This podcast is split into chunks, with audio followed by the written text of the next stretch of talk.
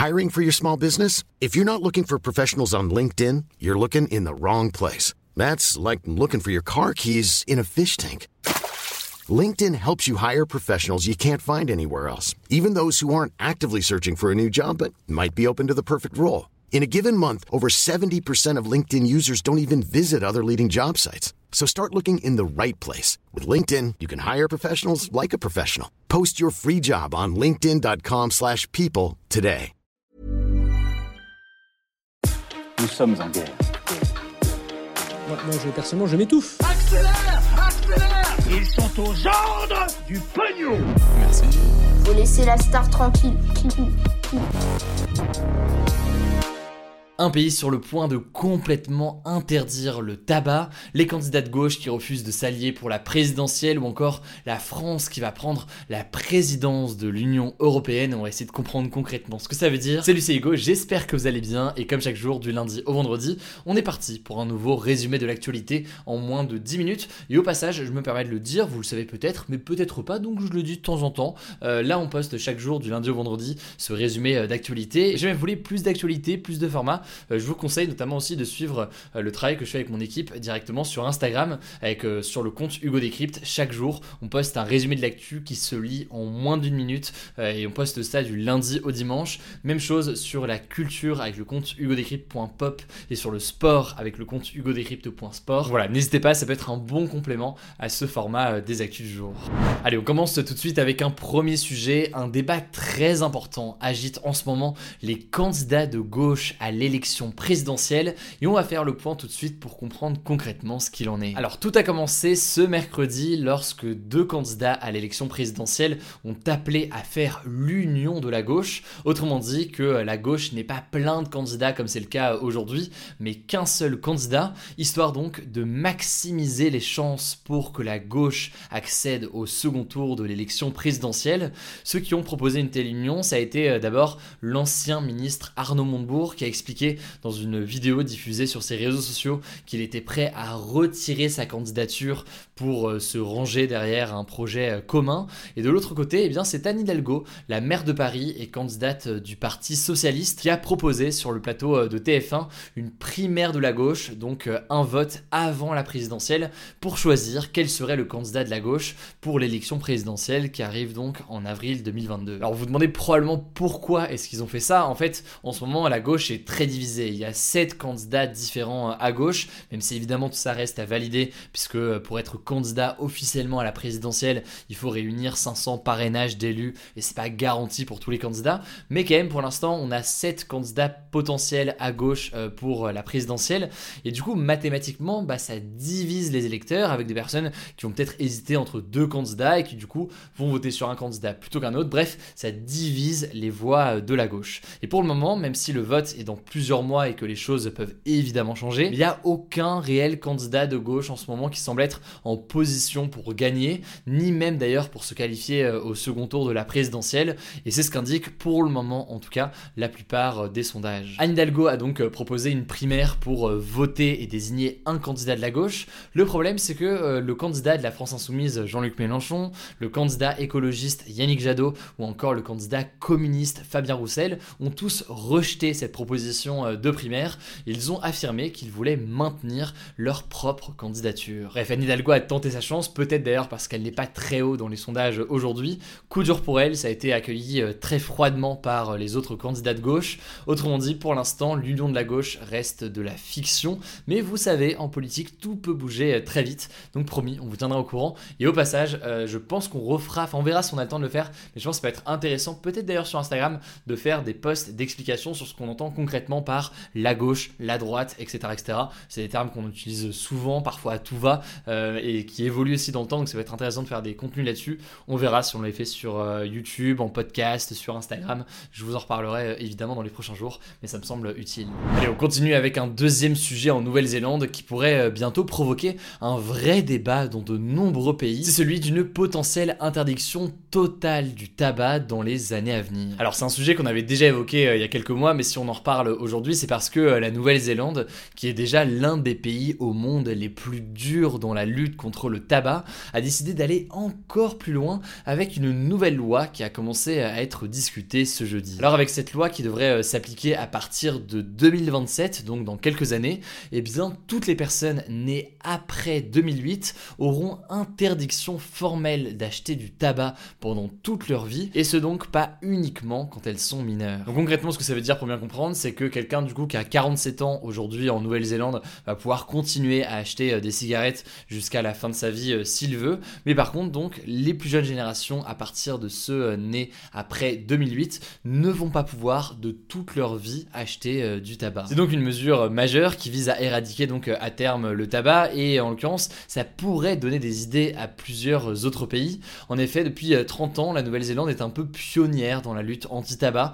ça a par exemple été le premier pays à interdire la publicité pour les cigarettes dans le milieu du sport. Ça a été aussi le premier pays à interdire de fumer dans les lieux publics et euh, l'un des premiers pays aussi après l'Australie à vendre des cigarettes dans des emballages neutres dans l'idée donc de réduire le côté attractif euh, des cigarettes. Et à chaque fois en fait c'est intéressant de noter que après la Nouvelle-Zélande d'autres pays euh, très souvent suivent le pas et font la même chose. C'était le cas notamment de la France sur pas mal de ces mesures. Alors du coup ça permet aussi de faire un petit point sur la situation en France. Pour l'instant en France le gouvernement continue à miser principalement sur l'augmentation du prix du tabac avec un paquet de cigarettes classiques qui a dépassé euh, les 10 euros en 2020. Et il y a aussi d'autres mesures qui ont été mises en place euh, récemment, comme par exemple le gouvernement qui a décidé euh, fin octobre d'interdire de fumer dans un rayon de 500 mètres autour de tous les établissements scolaires français, donc collèges, lycées, etc.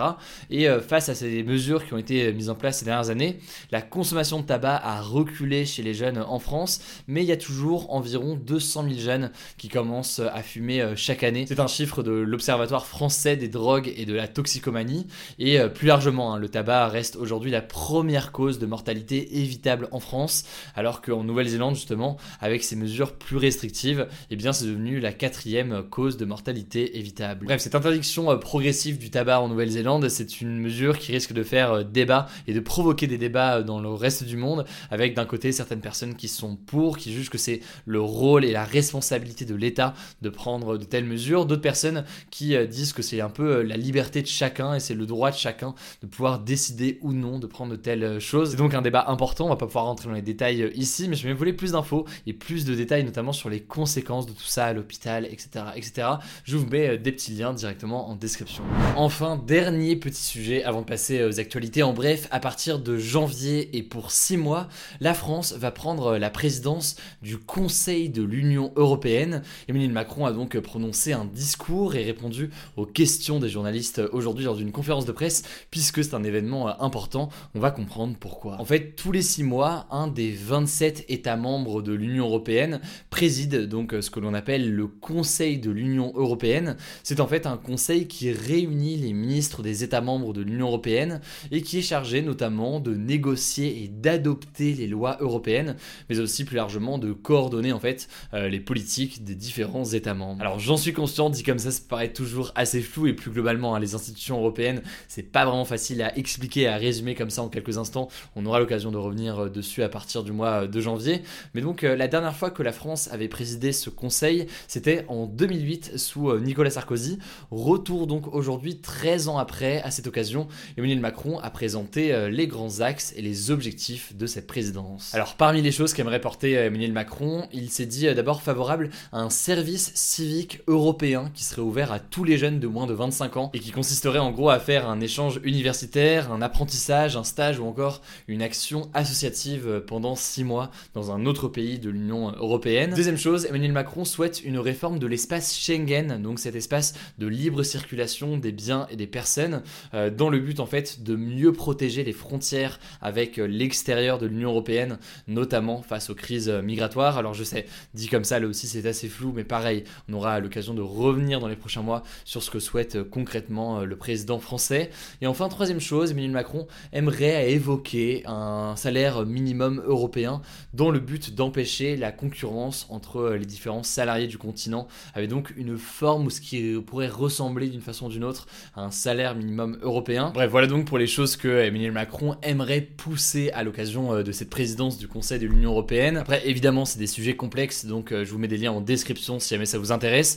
Et puis, au-delà de ça, faut bien noter, c'est intéressant de le voir aujourd'hui, qu'il y a eu beaucoup de réactions, notamment de l'opposition, qui ont dénoncé le fait que Emmanuel Macron n'ait pas demandé à décaler cette présidence française du Conseil de l'Union européenne. Beaucoup lui reprochent en fait d'avoir maintenu cette présidence au moment de l'élection présidentielle, dans un moment donc très important pour la vie politique nationale et euh, française. Mais donc c'est quelque chose qui fait débat. Là aussi, on aura l'occasion euh, d'en reparler à partir du mois de janvier. Allez, on continue avec euh, les actus en bref et on commence avec celle-ci. Les États-Unis, le Royaume-Uni, l'Australie et le Canada enverront des sportifs aux Jeux Olympiques d'hiver en février en Chine à Pékin, mais ils n'enverront pas de chefs d'État, de ministres ou d'ambassadeurs. Ce mouvement donc de boycott diplomatique des Jeux Olympiques d'hiver en Chine prend donc de l'ampleur, mais la France de son côté ne va pas participer à ce boycott. En effet, Jean-Michel Blanquer, le ministre de l'Éducation nationale, de la jeunesse et des sports, a déclaré sur France Info que selon lui, le sport doit être préservé, je cite, au maximum des interférences avec les politiques. C'est donc une décision qui risque de faire débat. Deuxième actualité, l'ancien nageur Yannick Agnel, deux fois médaillé d'or aux Jeux Olympiques de Londres en 2012, a été placé en garde à vue pour viol sur mineur. Les faits remonteraient aux alentours de 2016 et la victime présumée, qui avait 15 euh, ans à l'époque, a porté plainte cet été. A noter aussi qu'une autre personnalité du monde du sport a été placée en garde à vue ce jeudi. Il s'agit de Pierre Ménès, l'ex-chroniqueur sportif de Canal+, est accusé euh, d'avoir agressé sexuellement l'hôtesse d'une loge lors d'un match du Paris Saint-Germain le 20 novembre. Il avait euh, déjà d'ailleurs été mis en cause pour des faits d'agression sexuelle ou de harcèlement sexuel dans le cadre du documentaire Je ne suis pas une salope de la journaliste sportive Marie Portolano, ce qui avait d'ailleurs conduit à l'époque à son licenciement de Canal+. Enfin, dernière information au Japon, la ville de Tokyo va reconnaître le mariage gay dès 2023, ce qui veut dire concrètement que deux personnes du même sexe pourront s'unir officiellement et se marier. Alors attention, c'est une mesure à l'échelle locale, ce qui veut dire que ce sera pour l'instant seulement autorisé à Tokyo et pas dans tout le reste du Japon, mais tout de même ça reste une annonce assez euh, majeure car l'homosexualité est souvent euh, très tabou au Japon. Voilà, c'est la fin de ce résumé de du jour. Évidemment, pensez à vous abonner pour ne pas rater le suivant, quelle que soit d'ailleurs l'application que vous utilisez pour m'écouter. Rendez-vous aussi sur YouTube et sur Instagram pour d'autres contenus d'actualité exclusifs. Écoutez, je crois que j'ai tout dit, prenez soin de vous et on se dit à très vite.